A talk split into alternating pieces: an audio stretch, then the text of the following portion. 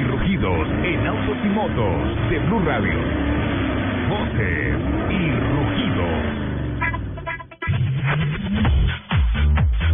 Volkswagen, que esta semana celebró su Junta General de Accionistas en Hannover, va a fusionar en un grupo los fabricantes de camiones MAN y Scania y su propia producción de vehículos industriales.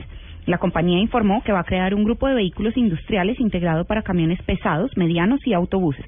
El nuevo grupo se llamará Truck Bus Truck and Bus GmbH, según decidió el Consejo de la Supervisión de la compañía.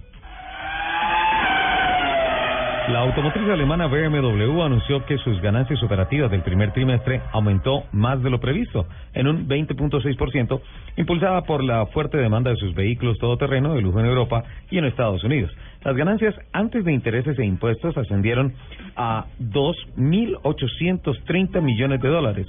Las ah, ventas globales en el primer trimestre de BMW crecieron un 5.4% hasta llegar a 451.576 vehículos vendidos.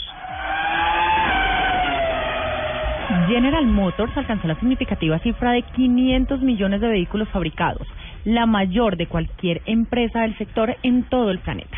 No quiso dar detalles sobre el modelo, eh, sobre qué modelo de sus distintas marcas es el que llegó a la esperada cifra, pero sí realizó un evento para celebrar el logro. Además, aprovechó para recordar sus más importantes innovaciones en el mundo automotriz, como el primer motor V8, la transmisión, la primera transmisión automática y el primer airbag en un automóvil de producción de serie. Los bajos precios de la gasolina y el fácil acceso al crédito para el consumo mantuvieron la fuerte demanda de camionetas y vehículos híbridos y utilitarios deportivos reflejados en la cifra de cierre de ventas correspondientes al mes de abril en el mercado automotor estadounidense. Las ventas de GM subieron 5.9%, mientras que las de Ford aumentaron 5.4%. Las ventas de Fiat Chrysler y Nissan Motor Co. repuntaron 5.8 y 5.7% respectivamente. Antonio Ecarri, vicepresidente nacional del Partido de Oposición Acción Democrática de Venezuela, considera que 100.000 empleados directos e indirectos que viven de la producción de vehículos en su país podrían quedar cesantes, lo que en su opinión será un desastre. Con el anuncio de Nicolás Maduro esta semana de autorizar la venta de carros en dólares, el líder de la tolda blanca pidió que se le hable con claridad al país de la real situación de la industria automotriz.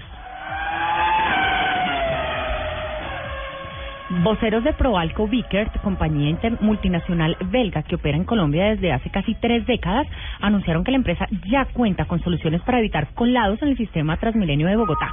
Según cifras del Consejo, se estima que diariamente pueden estar ingresando a Transmilenio cerca de 67 mil pasajeros sin cubrir el valor de su pasaje, lo que significa pérdidas por 120 millones de pesos diarios al sistema de transporte masivo.